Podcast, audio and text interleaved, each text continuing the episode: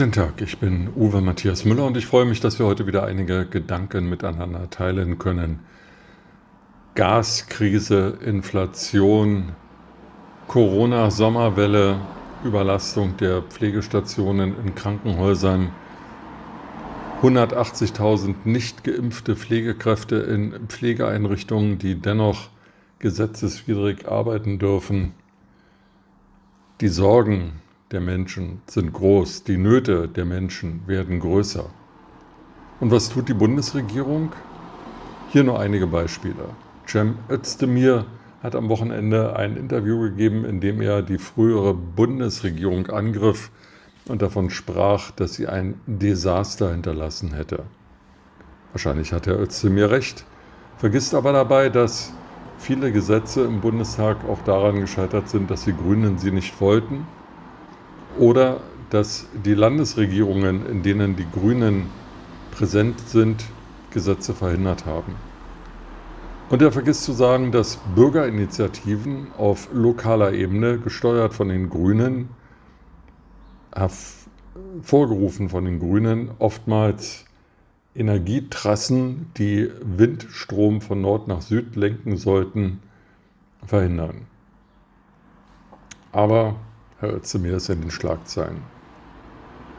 Frau Faeser, die Bundesinnenministerin, hat am Wochenende in einem weiteren Interview angekündigt, dass Schwurbler, Querdenker und Radikale vom Staatsschutz verfolgt würden, wenn sie die Politik der Bundesregierung in Sachen Russland, Krieg, also Russlands Überfall auf die Ukraine und Gaskrise angriffen und dafür nutzten, die Demokratie zu schwächen.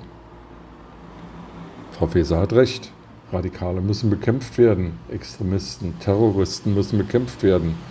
Was ist aber mit den 70 Klimaaktivisten, dem harten Kern der letzten Generation, die Tag für Tag in Berlin den Verkehr von 3,8 Millionen Menschen beeinträchtigen und Rettungseinsätze mit Kranken oder Schwerstverletzten dazu zwingen, längere Wege in Kauf zu nehmen, weil sie an diesen Klimaaktivisten nicht vorbeikommen.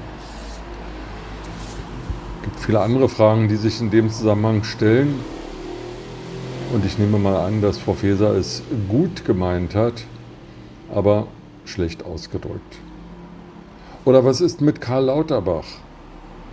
Er kann sich offensichtlich gegen die FDP nicht durchsetzen, angeführt von Herrn Buschmann, dem Bundesjustizminister.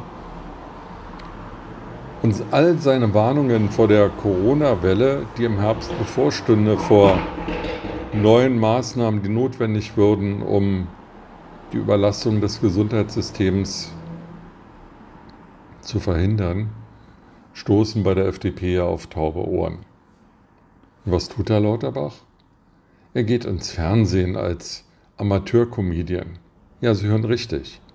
Während Tausende von Pflegekräften nicht mehr ein- und auswissen, während die Krankenkassenbeiträge ebenfalls zu explodieren drohen, wie schon die Wohn- und Energie- und Lebensmittelkosten, während Millionen von Impfdosen vernichtet werden müssen, weil sie weder in Deutschland verwendet werden, noch im Ausland sie jemand haben will, während Krankenhäuser darüber klagen, dass sie notwendiges medizinisches Gerät und medizinische Utensilien nicht mehr bekommen, weil es Lieferschwierigkeiten gibt oder sie zu teuer geworden sind, tritt Herr Lauterbach als Comedian auf. Und als ob das nicht alles schon schlimm genug wäre, ist ja derzeit die äh, Erdgastrasse Nord Stream 1 stillgelegt wegen Wartungsarbeiten. Und am Donnerstag wird sich herausstellen, ob Russland diese Trasse wieder in Betrieb nimmt und fortfährt, die Erdgasspeicher, die auch den Russen gehören, weiter zu füllen. In dem Punkt also hat Herr Özdemir recht. Speicher, Leitungen, Gas, alles gehört den Russen. Deutschland hat sich verkauft. Aber das ist noch ein anderes Thema. Was aber tut der Bundeskanzler Olaf Scholz? Während Menschen sich kaum noch das Brot leisten können und Bäckereiinnungen davor warnen, dass das Brot 30 Prozent teurer werden könnte wegen der gestiegenen Energiekosten.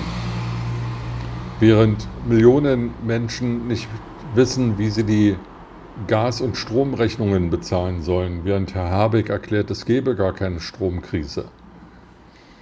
Während die Deutsche Bahn vor dem Kollaps steht, nicht nur wegen des 9-Euro-Tickets, sondern wegen jahrzehntelanger Vernachlässigung, während die konzertierte Aktion, die Herr Scholz ins Leben gerufen hat, sich erstmal bis September vertagt hat, weil Deutschland ja in Urlaub geht, tut es Bundeskanzler Olaf Scholz den meisten Bundesbürgern, die sich das noch leisten können, nach. Er geht in Urlaub. Krise hin, Krise her, alles nicht so schlimm. Urlaub muss sein, Work-Life-Balance ist wichtig.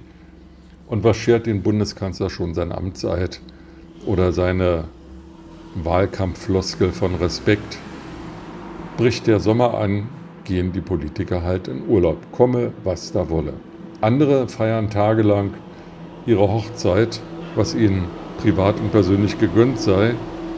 Aber ob das drei Tage lang sein muss, ist auch nochmal eine andere Frage. Jedenfalls in Zeiten, in denen sich, wie gesagt, viele Menschen nicht nur selbst das Essen nicht mehr leisten können, sondern auch das Futter für ihre geliebten Haustiere. Deutschland steht vor schweren Zeiten und Frau Faeser hat recht.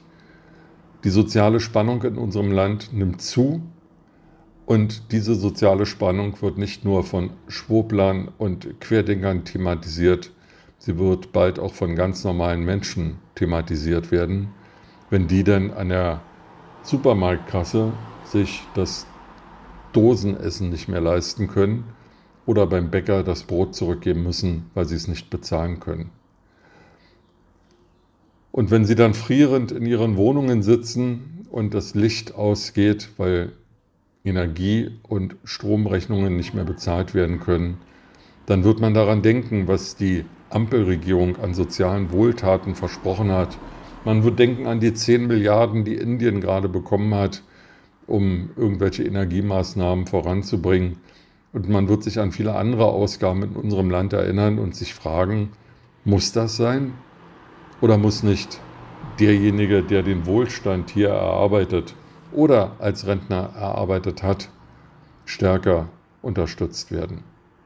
Das sind Fragen, über die ja die Bundesregierung mal nachdenken kann, wenn sie dann Zeit findet zwischen Zeitungsinterviews, Talkshow-Auftritten, Comedien, Bühnenpräsenzen und Urlaub. Mit diesen Gedanken in den Tag wünsche ich Ihnen eine gute Zeit und freue mich, wenn wir uns bald wiederhören.